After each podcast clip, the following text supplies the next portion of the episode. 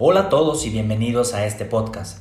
Les habla Mario Germán Medina, psicólogo y anfitrión del programa. Recuerden que La Salud Mental Importa es una serie de podcasts informativos que habla sobre diversos temas que tienen que ver con el cuidado de nuestra salud mental, abordándolos desde el punto de vista de la psicología, la psiquiatría y la medicina. Para más información, los invito a que pasen a visitar mis redes sociales en mi página de Facebook me encuentran como psicólogo Mario Germán Medina y en Instagram como Mario G. Medina. Sin más preámbulos, comenzamos con este episodio.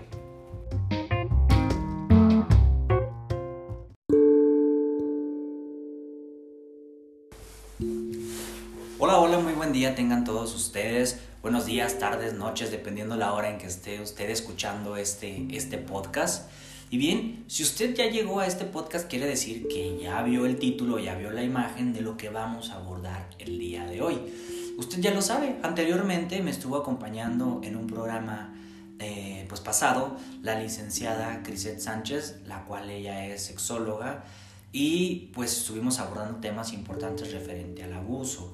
Y si a usted le gustó todo lo que platicó la licenciada, porque sí, recibimos bastantes buenos comentarios al respecto, pues vamos a tener ahora nuevamente su presencia en este podcast de la salud mental.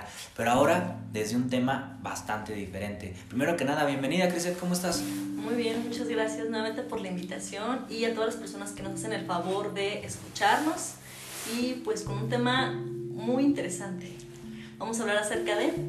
Vamos a hablar acerca de la homosexualidad y la salud mental, Crisette. Es correcto. Y pues, ¿qué te parece si empezamos justo con las definiciones para ponernos como todos, todas y todos en contexto? Y pues, justo como su nombre lo dice, ¿te parecería si empezamos con qué es la salud mental? Sí, totalmente. Vamos a ir como que aclarando el panorama, vamos a ir dejando las cosas bastante específicas para que todos los que nos están escuchando pues nos vayan siguiendo la corriente en cuestión de la información que vamos manejando. Y claro, como su nombre lo dice el podcast, vamos a hablar sobre salud mental y su relación que tiene en la homosexualidad como tal.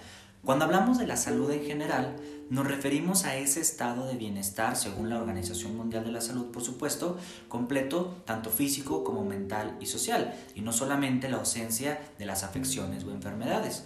Una parte consecuencia de esta definición es que considera la salud mental como algo que la ausencia de trastornos o discapacidades, es decir, como algo más que esto. ¿A qué se refiere? Que la salud mental también implica un bienestar, no solamente el hecho de que no estemos enfermos o no que tengamos alguna patología en el área de salud mental, sino que tengamos la capacidad para la resolución de conflictos, tengamos la capacidad para resolver situaciones que me generan angustia, estrés, etcétera, y poder llevarlo de una manera adecuada para que yo pueda desenvolverme de manera saludable en todos mis contextos, en mi familia, en mi relación de pareja, en mi trabajo, en mi escuela, etcétera. Entonces, Criset, esto es lo que nosotros encontramos como una definición de salud mental. ¿Cómo ves? Pues me parece muy, muy claro y sobre todo si eh, la parte de decir la salud no necesariamente es la ausencia de enfermedad, sino todo un constructo en donde vienen a intervenir muchísimos factores y elementos que sobre todo cuando hablamos de salud mental no nada más hablamos de uno u otro. Y bueno, si empezamos también a abordar la parte de la orientación, pues eh, como parte de la sexología o la sexualidad, hablamos de una atracción erótico-afectiva hacia personas del mismo sexo. Ojo, hay algunas personas que mencionan que es sexo erótico-afectiva. Sin embargo, eh, mis maestros, el doctor eh, David Barrios y, la doctora o la, psicóloga Carla Barrios, su hija, eh, siempre hace muchísimo hincapié en esta parte en la que no necesariamente cuando hablamos de orientaciones hablamos de sexo. Porque entonces eh, sabemos que ciertamente cuando iniciamos con esta parte de identificar o descubrir quién o qué me gusta, no necesariamente va incluida la parte fantasiosa, ya sea de la sexualidad o si efectivamente realizar el coito. O sea, cuando sabes que alguien te gusta, empiezas a descubrir toda esta parte de sensaciones, emociones a nivel corporal, más no te imaginas que vas a irte a la cama con tal o cual persona. Entonces, por eso me parece muy afortunada o muy acertada más bien esta, esta definición que me hace favor nuestro doctor David Barrios, que siempre habrá que, que mencionar la fuente. Y pues de ahí podemos partir. ¿Qué te parece? Perfecto. Este es un tema, Que tal como lo acabas de mencionar, tiene una relación demasiado directa con la salud mental. ¿Por qué? Yo creo que vamos a empezar con la justificación de por qué decidimos abordar este tema.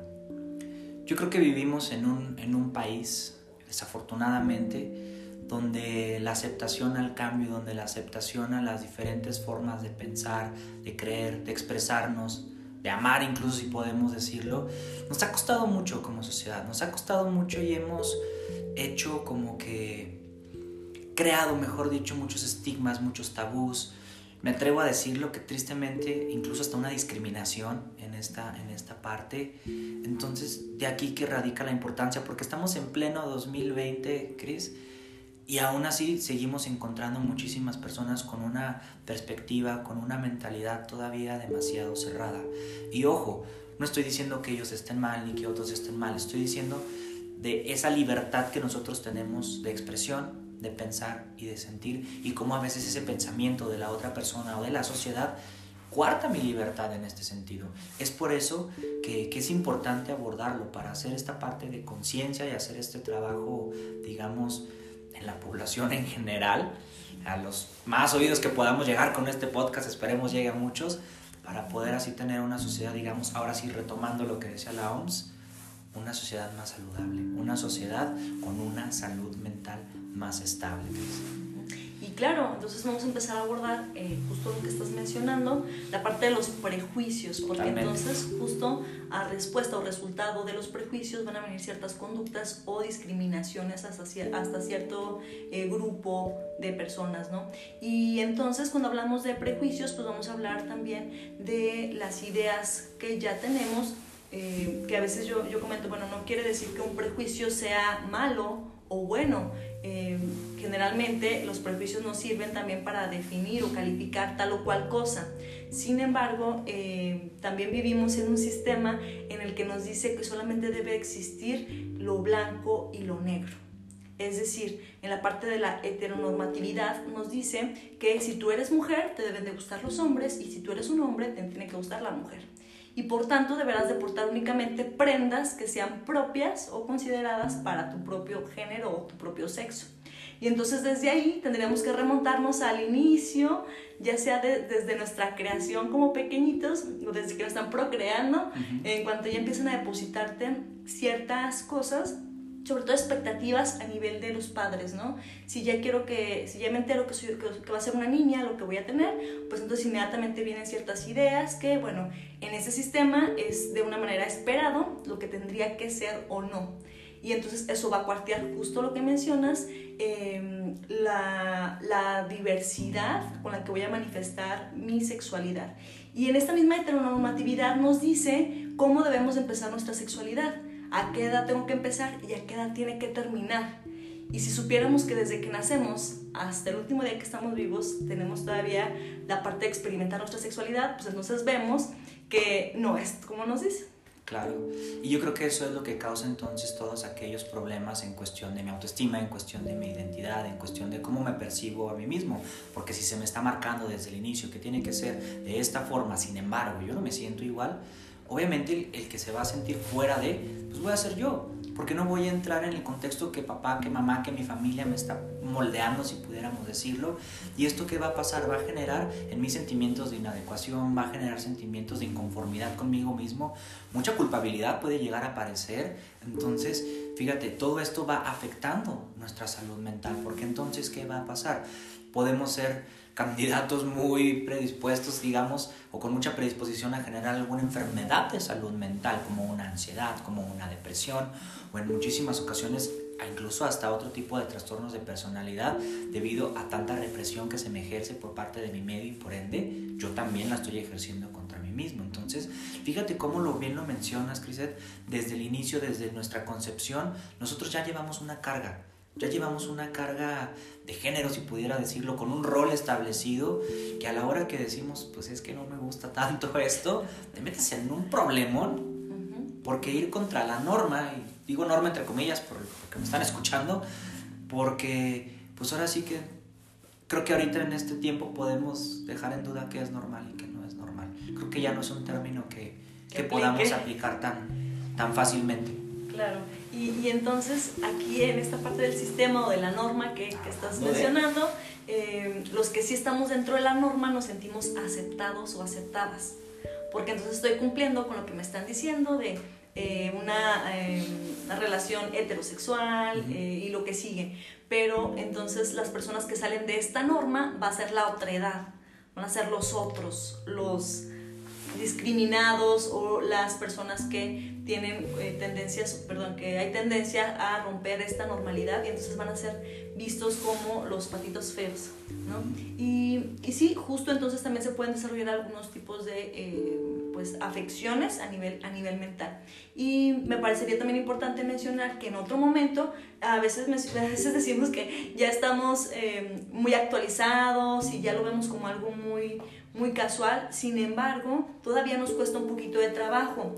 A diferencia de otros años, sí es mucha diferencia porque eh, en otros tiempos la orientación sexual, sobre todo homosexualidad, estaba considerada como una enfermedad mental. Así es. Y había ciertos tratamientos, eh, tratamientos entre comillas, en los que nada más eh, hacían daño a la persona, ¿no? Y entonces, como todavía seguimos arrastrando aquello, en menor medida sí, pero no en todos lados. Bueno, decimos que en México estamos un poquito en proceso de desarrollo, sin embargo, si consideramos otros países donde todavía es considerada... Eh, fuera de la ley, que es algo ilegal, en donde hay personas que han sido eh, asesinadas con, por crímenes de odio, entre otros, bueno, sabemos que no estamos tampoco tan alejados todavía de, de ese, de ese punto.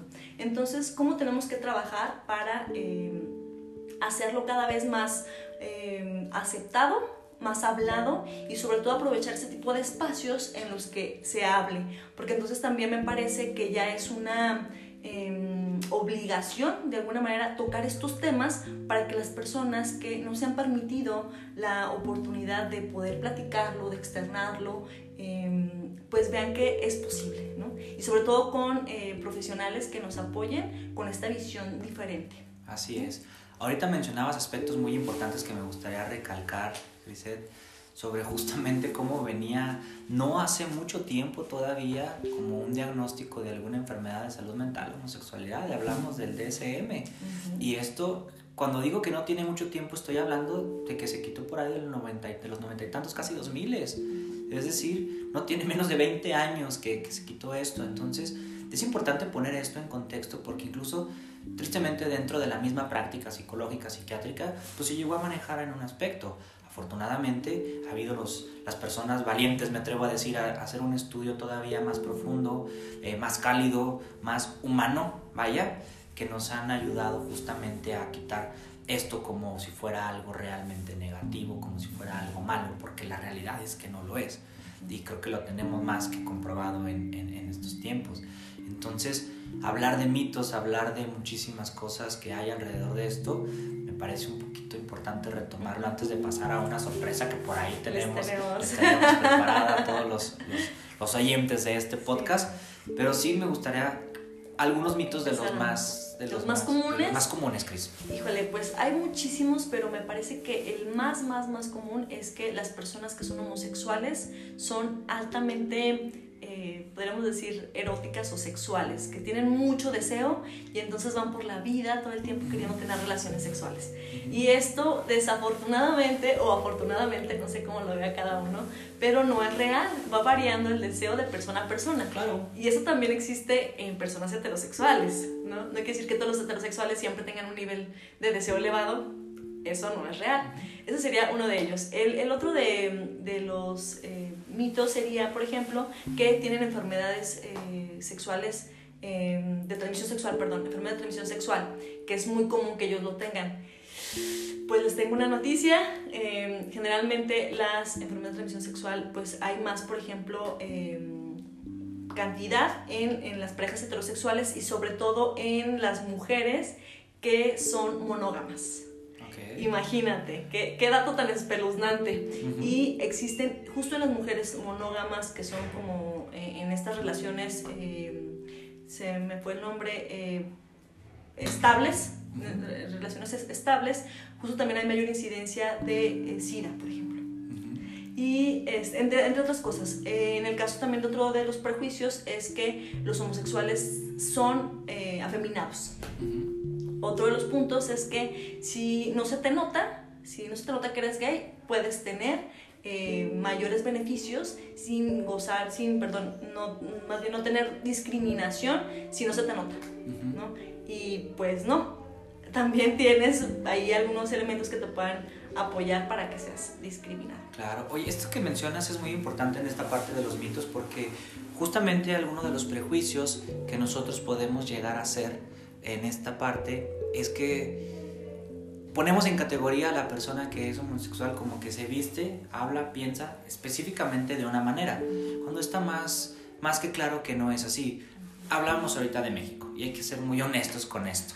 En México nos ponemos el papel del hombre bragado con botas, sombrero, etcétera, etcétera, y en muchas ocasiones no tiene nada que ver con su orientación sexual, no tiene nada que ver con esta parte.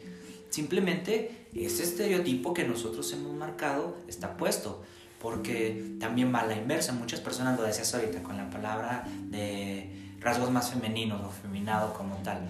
Hay personas que tienen rasgos muy femeninos no necesariamente. y no necesariamente son homosexuales. Entonces es, es, ampliar el panorama, ampliar el contexto de que el hecho de que como tú percibas a esa persona no va a delimitar ni te tiene por qué llevar a pensar que eso no es, ¿sabes? Como si fuese un factor de, de diferenciación entre las personas. Es a lo que voy, no debería de existir esta parte. Entonces es importante mencionar esto. Ahí también agregaría yo, Mario, la parte en la que pensamos o luego nos cuesta un poquito de trabajo. Claro, estoy totalmente consciente de que no todos tenemos la obligación de entenderlo. Sin embargo, si tengo como alguna curiosidad ahí, una orientación distinta o alguien que, que esté como en este rubro, ahí sí tengo la obligación de. Pero hay, es, es, importante señalar que una cosa es la orientación y otra cosa es la identidad sexual. Y entonces ahí es donde a veces nos brinca de, pero ¿por qué si su esposa eh, es muy bonita, a él le gusta vestirse como mujer, por ejemplo, poner un, un, un, caso, ¿no? Y, pero ¿por qué si él se acuesta con una mujer, por qué le gusta vestirse como una mujer también? A ver, espérate, es que una cosa es una cosa y otra, otra cosa. es otra cosa, ¿no? Y entonces es cuando, ¡pum!, a veces nos explota la cabeza de, claro. ¿cómo es esto? Porque sí, efectivamente, una cosa es como yo me sienta, como yo me identifique, como yo me viva, desde sí lo que ya conocemos como prendas que pudieran considerarse de mujer o de hombre, que bueno, híjole, nos teníamos en una eh, batalla campal durante muchísimo tiempo, pero eso sería la identidad. Y la otra sería la orientación, es decir, con quién yo me quiero involucrar de manera afectiva, erótica y si en algún momento sexual va. ¿sale? Pero sería como que importante nada más dejar, dejar en claro eso y pues podríamos tocar otros temas eh, más adelante, posiblemente, sí, sí, acerca, sí. por ejemplo, de la transexualidad, que entonces eh, ahí también es como que ¡pum! nos explota también la cabeza de pero ¿por qué hacen eso? ¿no? Entonces, Claro. bueno, hay muchísima diversidad, sobre todo habrá que eh, también festejar las, las cosas iguales, es decir, las personas con orientaciones distintas también tienen empleos, también pagan impuestos, también tienen... Deberían, todos pagamos impuestos Todos aquí. pagamos impuestos. O sea, si quitamos como esos, esos pequeños rasgos que nos hacen distinto, de alguna manera podemos ir festejarlos, pero también podemos aprovechar y voltear a ver las cosas que tenemos de igualdad. ¿Sale? Y pues, no sé qué pienses si empezamos con nuestro Adelante. invitado. Así es, como les comentaba ahorita, les tenemos una, una, una sorpresa por aquí a las personas. Para, durante la planeación de este podcast, la licenciada Cresed y yo estuvimos llegando a la conclusión de que es importante también dar la parte del testimonio de alguna persona, dar la parte de darle voz a las personas que están viviendo, experimentando, atravesando por situaciones en cualquier tema. Obviamente ahorita pues el tema que estamos abordando, claro está. Sin embargo, es importante dar esta voz porque, pues sí, a veces nosotros como psicólogos podemos hablar y decir mucho, pero también es importante la parte de la escucha desde, desde la otra silla, si lo podemos decir. Y tenemos un invitado el día de hoy, que es Bienvenido. Bienvenido. Nuestro invitado del, del día de hoy. Eh, pues muchas gracias por asistir con, con, esta, con esta plática, con este testimonio. Y pues, ¿te parece si, si empezamos? Si gustas presentarte. Sí, antes que nada, muchas gracias por, por la invitación. Me siento muy halagado y honrado de participar en este espacio, sobre todo porque se abordan temas de una perspectiva pues, más profesional, con mayor conocimiento, ¿verdad?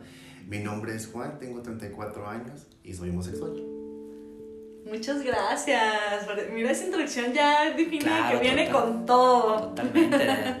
bienvenido, bienvenido. Es un placer tenerte aquí en este podcast y de una vez lo digo, gracias por, por aceptar la invitación y pues ahora sí Vamos, vamos a, platicar al respecto. A gusto, sobre, sobre todo. Y bueno, a mí me parece muy importante también eh, darle nuevamente las gracias a, Juan por haber aceptado esta invitación y ver que hay personas, no nada más luego vemos que, que el famoso sale del closet y, y, habla y dice, ¿no? Sino que también hay personas a nuestro alrededor que se están atreviendo a romper con todo esto y entonces me parece que podría ser un buen referente. Y pues me gustaría que nos empezaras platicando, no sé qué te, qué te parezca, acerca de cómo se percibe, en tu caso específico, la parte de la homosexualidad, desde todo el entorno. ¿Cómo, ¿Qué nos pudieras compartir? Sí, claro, pues es una, una gran pregunta. Bueno, hablando del entorno cercano, lo que es la familia, actualmente lo están procesando y asimilando de manera muy madura y abierta, de manera muy positiva. Esto, pues a raíz de que yo salí del closet con ellos, y la verdad que tuve una respuesta muy favorable, llena de amor y con mucha aceptación sobre todo, ¿verdad? Pero bueno, están ellos abiertos y están interesados en aprender cada vez más del tema y sobre todo entenderlo para comprender pues cómo manejar ahí la dinámica y convivencia familiar. Pero pues todo esto que estoy comentando no fue siempre así, estamos de acuerdo. Cabe resaltar que a raíz de este acontecimiento, la verdad tenía una idea muy errónea o bastante equivocada con respecto a qué era la, homosexualidad. Y todo esto producto eh, o fruto de todas las ideas implantadas de generación tras generación, la falta de información, el medio en el que se desarrolla uno, su propia educación, pues no les permitía ver más allá de lo que ellos ya tenían eh, en su cabeza, pues por lo que habían venido aprendiendo pues conforme el paso de la vida, ¿verdad? Ellos lo percibían básicamente como algo anormal y pues bueno, con muchos prejuicios, ¿verdad? Y que eso mismo causaba pues que fueran a las personas homosexuales eh, objetos de señalamientos, críticas, bromas pesadas a lo mejor, incluso hasta burlas. Eso hablando pues en, en, el contexto a grandes rasgos de lo que es lo familiar. La parte de amigos, al menos en mi experiencia, tengo unos cuantos que ya conocen eh, mi historia y que saben que soy abiertamente gay con ellos, nada más. Y la verdad es que me han dado una gran sorpresa. Yo creo que se ha estado avanzando en estos temas y la verdad las respuestas de ellos hacia mí pues fue bastante buena. Eh, fue de mucha aceptación, de mucha comprensión y no me han dado ningún indicio que me haga a mí notar alguna diferencia o que me haga sentir rechazado o, o diferente, ¿verdad? Eso en ese aspecto. Y ya hablando un poquito más de manera global, a nivel yo creo que en el estado podría ser, o lo que es el municipio, eh, pues considero que existen sectores eh, con distintas polaridades. Es un, si bien es un estado muy conservador, todavía existe este sector que todavía critica, estigmatiza, condena la homosexualidad y todo esto pues fruto por lo que ya venimos hablando, ¿verdad? De el sistema de creencias, eh, la religión que se profesa, la falta de información también, o, o, que bueno, que anteriormente no contábamos con todos estos medios para poder accesar información este, fiable, ¿verdad? Y pues sin lugar a dudas, pues todas esas ideas del machismo, sobre todo aquí en México, que han venido siendo implantadas pues a través de muchos años, ¿verdad? Y que definen mucha, de mucha manera, de muchas formas, pues cómo es que percibe la gente pues ese tipo de temas, ¿verdad? Existe otro sector también, creo yo, este, que cada vez está más informado y educado eh, en materia de, esto, de estos temas. Eh, pues gracias a los diferentes movimientos que se han dado, pues por ejemplo las marchas eh, del orgullo LGBT, también los medios de comunicación cada vez son más conscientes y hablan más de estos temas desde un enfoque más profesional, considero yo, y pues bueno, el surgimiento de espacios como este donde se toca temas delicados o que vienen siendo tabú para la sociedad, pero desde un enfoque profesional, ¿verdad? Y por último me gustaría abordar este, al menos específicamente aquí en, el estado donde radicamos, este, lo referente al gobierno. Sexenios anteriores, estos no eran temas que se encontraran dentro de la agenda del Congreso. este, ya de unos años para acá ya se han tocado. Creo que es un avance.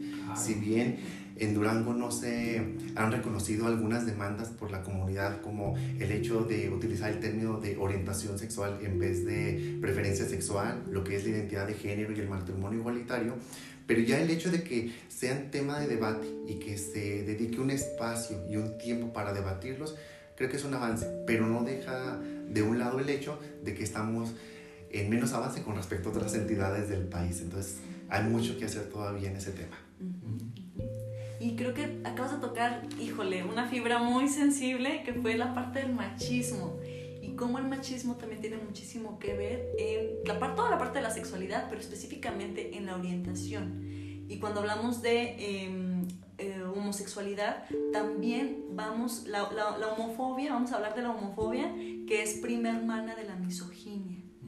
¿Qué es esto? Bueno, es parte también del rechazo que se tiene en un sistema como en el que estamos todavía, en el que a la mujer se le priva de ciertas cosas, ¿no? La, la, figura de una mujer siempre va a tener un valor menor al de un hombre, un varón bien bragado, como ya decíamos hace unos momentos, y entonces ahí tocamos el tema de por qué no es bien visto, por ejemplo, el homosexual que tenga rasgos o características femeninas. Tan sencillo que es porque no se acepta a la mujer. Imagínense qué telaraña enorme estamos tocando y ahorita a lo mejor uno que otro se puede escuchar como, como se movieron sus ideas, ¿no? Estamos poniendo a México en el diván. en jaque. Tal cual, totalmente. Claro, y, y, no, es, no, está de más porque entonces le vamos a quitar también cierto peso únicamente a la figura del varón. Claro. Y mencionabas ahorita, aparte de la, de la homofobia como tal, híjole, yo creo que Sigmund Freud estaría muy contento de escuchar eso porque habla de ese miedo que le tenemos justamente a la parte de la homosexualidad, pero habla de que es un miedo latente en la persona que lo padece, irónicamente, o sea, entonces por eso te digo, estamos poniendo a la cultura ahorita mexicana en el diván porque está lleno de contradicciones, tratamos de ser una sociedad este, machista que privilegie la parte del, del, del hombre, vaya, pero todas nuestras conductas van indicando lo contrario. A mí muchas veces me, me, gusta decirlo, la verdad, es que somos una sociedad falsamente machista, porque sí queremos ser los, los hombres, los reyes, los todo, pero dependemos estrictamente de la figura femenina, desde nuestros arquetipos políticos, sociales, este, religiosos incluso. Entonces digo, hay que ser más conscientes para que nos hacemos los los oxisos en ese caso, ¿sabes? Y entonces tocamos temas en los que eh, las personas que son o tienen mayor tendencia a ser homofóbicos, resulta que, ¿qué crees? Son homosexualidad latente. Ahí está la homosexualidad latente, ¿no? Que no voy a ser yo cual o tal cosa porque no voy a ser yo que me transforme, me cambie, me y pues bueno, si fuera tan sencillo transformar y cambiar, híjole, pues hablaríamos de muchas otras cosas. Claro. Sin embargo, también aquí pudiéramos hablar acerca de, em, que se nos pasaba un, un, poquito al inicio, de hablar de las terapias de conversión. Sí. ¿Verdad? Si fuera tan sencillo hacer estas, tra esas, eh, transformaciones automáticas y demás, pues bueno, les tenemos una noticia, no, no hay, no existe. Eso es eh, obsoleto, no, no, no, no, no va, no va por ahí. Entonces, eh, no sé qué les parezca si, si hablamos acerca de cómo, cómo fue que, que, Juan inició este proceso, cómo dijo, voy a tomar proceso psicoterapéutico. ¿Cómo es que dio pie a, a este inicio? Pues la verdad es que la historia es bastante cómica, creo yo, porque eh, de inicio, digamos, las razones iniciales por las que yo decidí acudir a terapia superficialmente o aparentemente no estaban relacionadas con mi orientación sexual. sí, hace tres años fue que decidí iniciar terapia, pero a mí, a raíz de que internamente sabía cuál era mi orientación, siempre se me ha dificultado establecer relaciones con otros hombres, comunicarme también. Entonces, en mi anterior trabajo, yo tenía muchos conflictos con quien era mi jefe y con algunos compañeros. A raíz de eso, bueno, surgieron comentarios de que yo era una persona algo conflictiva, que no dominaba mi carácter, etcétera, ¿verdad?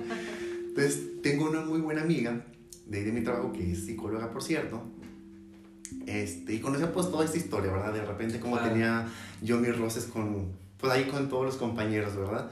Y le pregunté un día, oye, ¿qué te parece si, o tú qué opinas, si yo inicio una terapia y crees que realmente me ayude para moldear un poquito de mi carácter y pues bueno, llevar aquí en Santa Paz todas las cuestiones laborales. Pues para lo que ella me dijo, pues obviamente que sí, ¿verdad? Que todos requerimos este, terapia psicológica. Es así como que así como cuidamos la salud física, la salud mental, pues debiera estar también. Canasta básica.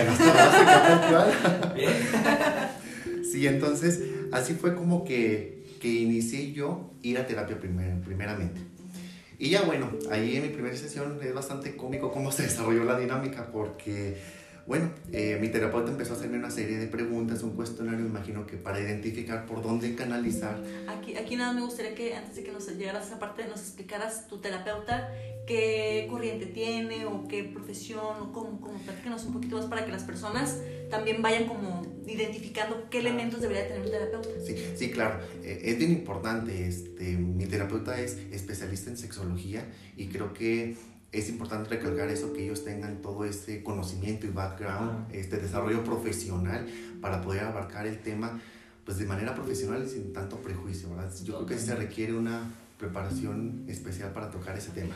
Y de ahí inmediatamente se notó eh, en la entrevista, por ejemplo, ¿qué decías? Sí, por supuesto. Justo cuando empezó a hacerme la entrevista, en algún punto ya tocó, la, hizo la pregunta, ¿y cuál es su orientación sexual? Yo le dije, esa pregunta no es válida, no es relevante para mí, brínquesela. ahorita no, gracias. Ahorita no, ahorita paso. Claro que con eso yo creo que le di toda la respuesta y dijo, ya sé por dónde va. Dije, yo vengo a tratar otro tema. Y básicamente me dejó ser. Empecé a hablar yo supuestamente de mis problemas de convivencia en mi trabajo. Pero fueron como 10 minutos y se me empezó a acabar el tema. Entonces ella muy lista, pues obvio, este, eh, regresa a la pregunta que yo evadí y me dice que por qué evado esa pregunta. Entonces, es el momento en que es la primera vez que yo hablo abiertamente de mi orientación sexual. Jamás a nadie le había comentado ese tema, yo me lo había estado guardando por toda mi vida. Y pues bueno, a partir de ahí ha sido recorrer todo un camino de mucho aprendizaje, autoconocimiento, aceptación y pues bueno, lograr este, tener ya una identidad. Pregunta, ¿hace cuánto tiempo iniciaste este proceso? Tres años ya. Hace tres años. Es decir, estabas en los veintitantos cuando, cuando, cuando iniciaste este proceso y comentas que esa fue la primera vez que abiertamente hablaste sobre tu orientación. Así es. ¿Por qué antes no? ¿Cómo te sentías en ese momento? Me gustaría que nos compartieras justamente esta parte de tu sentir, de tu pensar, de por qué no habías tomado esa decisión, si pudiéramos decirlo de alguna manera, este, porque estoy seguro que, que a muchas personas que nos van a escuchar les interesa, porque probablemente se, se, se, identifiquen, probablemente a través de tus palabras les des esa motivación que necesiten, esa seguridad para tomar también ese paso. Sí, claro. Este, bueno, creo que todos la vivimos de una manera muy distinta, ¿verdad? Pero al menos en el contexto en el que yo me encuentro, yo provengo de un pueblo, entonces ya te imaginarás la figura paterna, este, la figura masculina que se desarrolla dentro de un pueblo y por lo que ya comenté, ¿verdad? Todas esas ideas y estereotipos que tenemos a nivel sociedad y aquí en México especialmente. Entonces, una manera de yo sentirme protegido y alejarme un tanto de todos esos... Eh, maltratos o rechazos que pudiera ser un objeto a raíz de, de abrirte eh, de cuál es tu orientación sexual, pues fue por eso que yo lo estuve enterrado por muchos años, la verdad. Fue como una manera de protegerme también y la verdad es que en teoría a mí no me causaba tanto problema, en teoría, pero la verdad es que todo todo mi desarrollo y todas mis formas de reaccionar ante ciertas situaciones pues, no viene siendo más que reflejo de toda esa represión que tuve durante todo este tiempo. Entonces influyó muchísimo pues las figuras de masculinas, la religión también, eh, el, saber qué está bien, qué está mal ante la sociedad y todas esas etiquetas de cómo debe ser algo bueno o algo malo. Entonces eso fue lo que a mí me hizo guardarme por muchísimos años este tema. Gracias por compartirme. Gracias, gracias. Y, justo en, siguiendo la, la secuencia de, de, lo que nos comentas, ¿cuáles considerarías tú que son los momentos más claves de tu proceso terapéutico? Sí, pues han sido varios que han marcado un antes y un después y que han sido cruciales. Yo creo que lo resumiría más o menos como en algunos cuatro puntos. Yo creo que el primero pues es el primero enfrentarme y empezar a romper con todas esas creencias que me limitaban todos esos prejuicios y sentimientos que había estado guardando por mucho tiempo. Todo eso pues lo que vino a hacer fue desembocar una avalancha de emociones, parte de la sanación y de la aceptación, obvio, con muchísimo llanto, pero para llegar incluso al punto de dejarme sentir yo culpable por una orientación que no es... Por ser quien eres. Por ser quien soy, exactamente. Fíjense qué paradójico es que, que el hecho de no aceptarse, pues sientas un grado de culpabilidad y es un peso bastante grande.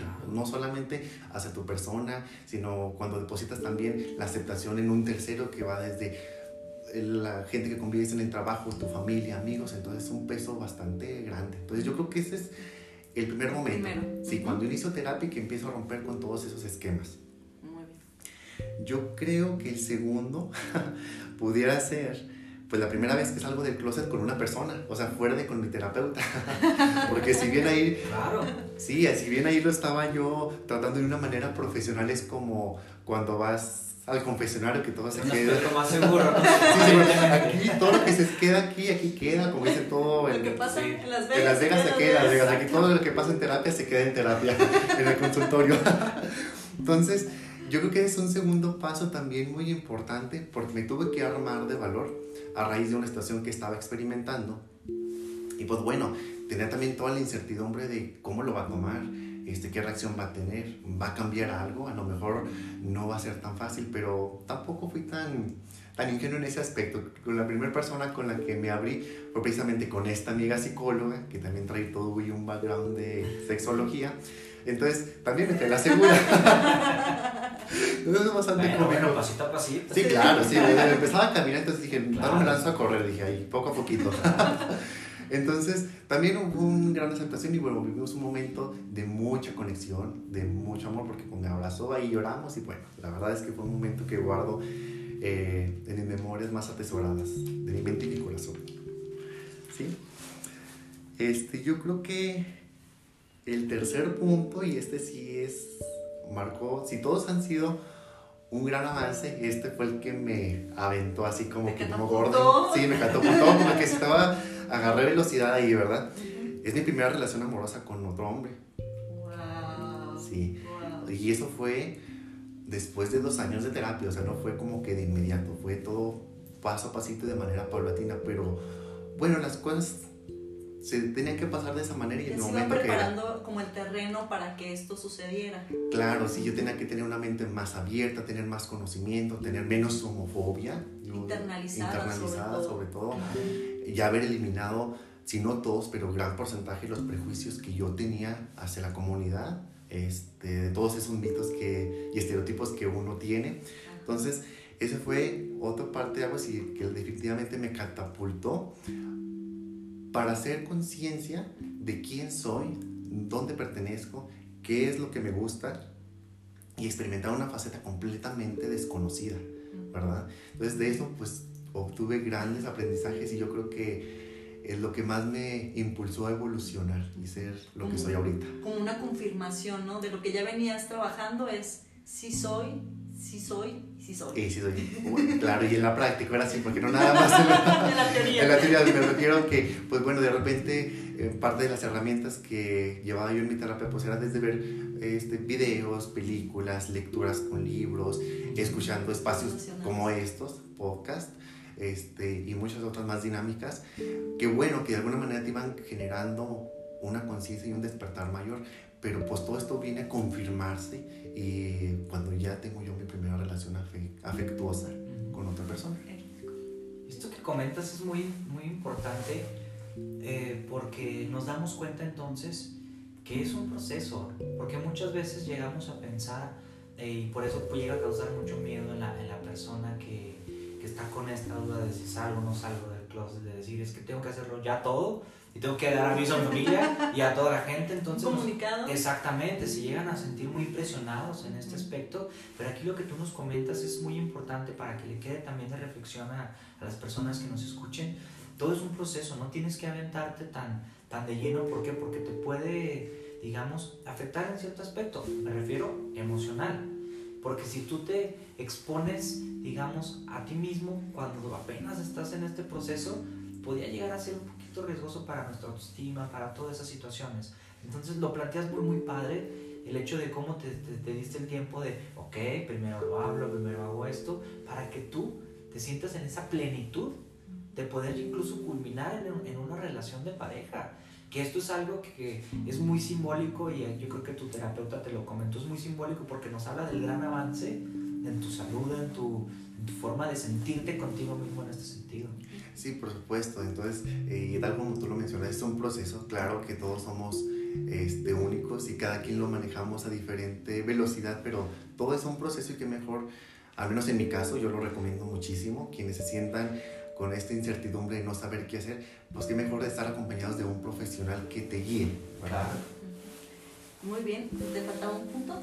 Sí, yo, el último punto, y yo creo que es el, el que más conflicto me causaba y, y, el de mayor miedo fue ahora sí cuando salí del closet con mi familia. sí, estuvo pesado. Este, y pues fue a raíz precisamente de la relación con mi pareja y empezábamos a tener ciertos conflictos. Entonces, si bien yo sentía el apoyo de mi grupo cercanos de amigos, el de mi terapeuta, pero yo sentía todavía que necesitaba más apoyo. Faltaba sí, faltaba algo. Sí, necesitaba sentirme cobijado y pues súmele ahora pues todo este tema de la pandemia que no puede uno convivir tan de cerca con la gente que quieres. Entonces pues ahí agudizó un poquito más el tema, ¿verdad? Entonces era mi mayor temor, también era este, enfrentarme con toda esa incertidumbre de qué es lo que va a pasar, me van a aceptar, me van a rechazar, me van a dejar de querer, pues todas esas preguntas que pasan por la cabeza de uno y que no sabes cuál va a ser la reacción, pero bueno, ahí tuve que llenarme de valor y dije, va, yo necesito sacarlo, creo que ya es el momento y no quería estar tampoco llevando como que esa dualidad de estar mintiendo yo, de que ahora voy a tal parte y estar generando mentiras, ¿verdad? Una doble vida. Una doble vida, exactamente dije, no, es un conflicto con el que no quiero estar lidiando ya. Entonces, ese fue el otro momento crucial. La verdad es que, pese a que provenimos, como les decía en un inicio, de un pueblo, mis papás ya son mayores, este, su nivel es muy básico. Entonces, me dieron una muestra de madurez, de aceptación, de amor. de amor sobre todo, y fue lo más grande que me pudo haber pasado. Yo le llamo en estos momentos como el gran regalo de vida, porque me dieron una lección ellos a mí. No cambió absolutamente nada en cuanto a cómo ellos me perciben. Yo sigo siendo el mismo hijo, sigo siendo el mismo profesional. Lo único que cambió y fue parte de lo que me dijeron fue para que la dinámica sea más llevadera, pues a lo mejor esos comentarios que de repente hacíamos, que si vimos alguna figura este, en la televisión y que hacíamos mofa o chiste de eso, pues eso ya no va a pasar para que tú no te sientas incómodo aquí. Entonces, pues todo eso pasó. Entonces yo creo que es el momento cumbre en todo esto. Como la cereza en el pastel, ¿no? ¿Qué tal? Continúa, Perfecto. Pues bueno, vamos con, con, la siguiente. Pues bueno, va muy de la mano con lo que acabas de mencionar y es que es el papel de la familia entonces, ¿no? Que ha sido como punto muy importante. Eh, algo que, que mencionabas ahorita también es acerca de la aceptación o el rechazo. Mencionan que el rechazo es uno de los dolores más grandes que tiene el ser humano. Entonces, ¿qué temor tan grande es el que se pueda llegar a sentir que tu familia, tu entorno cercano no te acepte? ¿Cuál es el papel que ha, que ha habido a partir de ese momento a, a, la fecha de tu familia? Sí, claro. Este, pues como les mencionaba en un inicio, este, pues ha sido un proceso también para ellos. O sea, claro. si bien los, lo asimilaron de, desde todo el amor de ellos como padres, ya después mis hermanas que, que también se enteraron de la noticia, este, pues ha sido un proceso de asimilación poco a poco. Yo también no los he querido forzar así como que aventarles toda la avalancha de información que yo he estado tratando todo este tiempo con mi, en mi terapia, ¿verdad? Entonces, pues bueno, la verdad es que lo han llevado bastante bien. Yo en un inicio empecé por contarles cómo inició mi proceso y estarle dando así como que los detalles más, eh, más significativos, ¿verdad?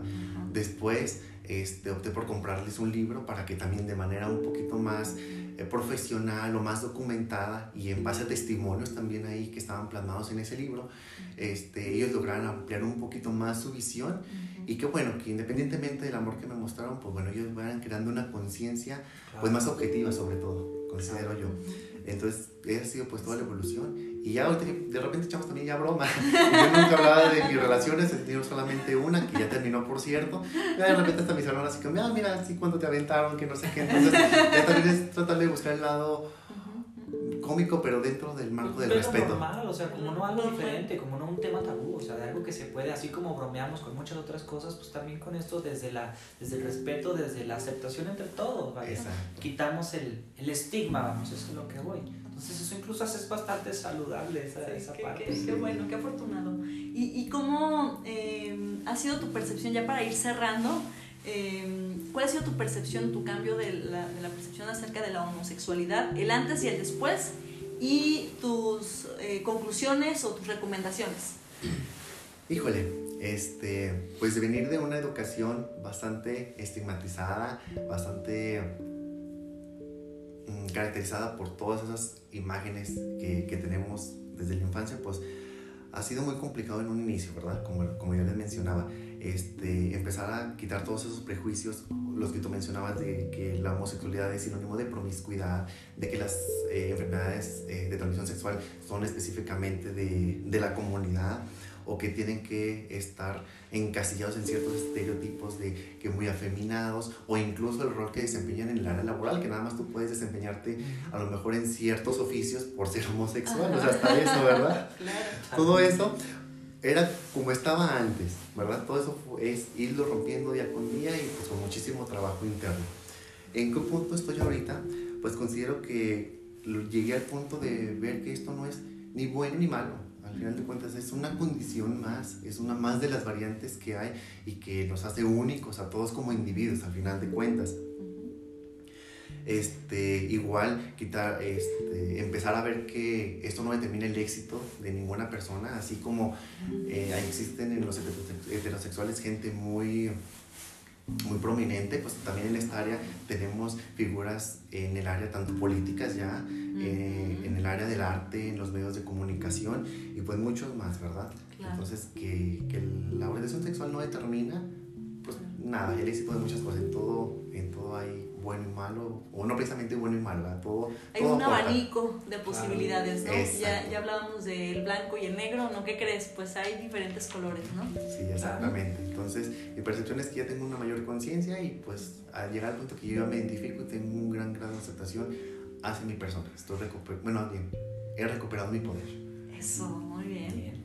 Oye, Juan, y en cuestión de las, de las recomendaciones, yo tengo una, una, una pregunta, este, porque va enfocado a esto, porque justamente, fíjate, cuando, cuando a mí se me, se me hacen las solicitudes de, de, de- de temas para el podcast y cuando me piden específicamente este tema, recuerdo mucho un comentario eh, de que me pidieron este tema, pero era justamente porque el proceso era muy difícil de aceptación a nivel familiar. Es decir, eh, en su familia a esta persona sí no la aceptaban del todo, estaba pasando por un proceso de depresión y ansiedad muy complicado eh, a raíz de, de todo esto. Entonces, a mí me gustaría que nos platicaras o nos dieras la recomendación, el consejo desde tu perspectiva, desde tu experiencia para las personas que están atravesando justamente por un proceso tal vez no tan afortunado como el que por dicha has tenido con tu familia de aceptación, que me da muchísimo gusto esa parte, como dices tú, te dieron una gran lección y, y- qué buena onda. Lo decías también muy padre hace ratito, no todos lo experimentan de la misma manera, entonces para esas personas que no lo experimentan de esta forma, ¿qué podrías recomendarles? ¿Qué podrías decirles tú? ¿Qué podrías compartirles para, pues no sé, a través tratar de ayudarnos un poquito en eso? Sí, claro. Bueno, eh, existen ya muchas herramientas, afortunadamente. Ah, hemos avanzado en muchos aspectos, incluso el acceso a la información y información este, fiable, Fidedigna. fidedigna sobre todo, en la que podemos este, acudir y revisar. Yo muchas de las herramientas que, que me han ayudado, pues obvio, una es la terapia y así como que de cajón, o sea, yo no la dejo porque este, es algo que me ha hecho avanzar muchísimo y estar cambiando mi perspectiva. Pues es una herramienta, pero estoy consciente que muchas personas no tienen el acceso o las posibilidades de pagar una terapia. Pero existen estos espacios incluso también que, se han, que han estado abriendo puertas a este tipo de temas desde un enfoque profesional en el cual podemos ir despertando un- una conciencia o incluso una curiosidad para que la gente empiece a buscar información, ¿verdad? E irse documentando. Les digo, ahorita con todo este auge del internet y de que todo esté en la red, podemos acceder a información que por años anteriores a lo mejor no era tan fácil, nada más en ciertas bibliotecas o nada más ciertos especialistas tenían acceso. Entonces yo consideraría que la terapia, espacios como este, libros, quien tiene la, la posibilidad de acceder a ciertos libros, bueno, que se documente de, a través de esa parte. Y bueno, han existido también películas bastante informativas. Yo he visto bastantes recomendadas también por mi doctora y mi terapeuta, este, que también me ha ayudado a identificar y ver las maneras de desde otro enfoque, desde otra perspectiva. Todos tienen una temática distinta y en cada una pues puedes abordar un tema diferente que te puede ayudar. Entonces yo creo que contamos con muchas herramientas actualmente que nos pueden ir ayudando a, a despertar esa conciencia. Claro. Eso. Muy bien. ¿Tú crees que recomiendas en este caso para pues, cerrar el tema? Primeramente, eh, un punto importante sería que aclarar que no todos ni todas tendrían por qué salir del closet.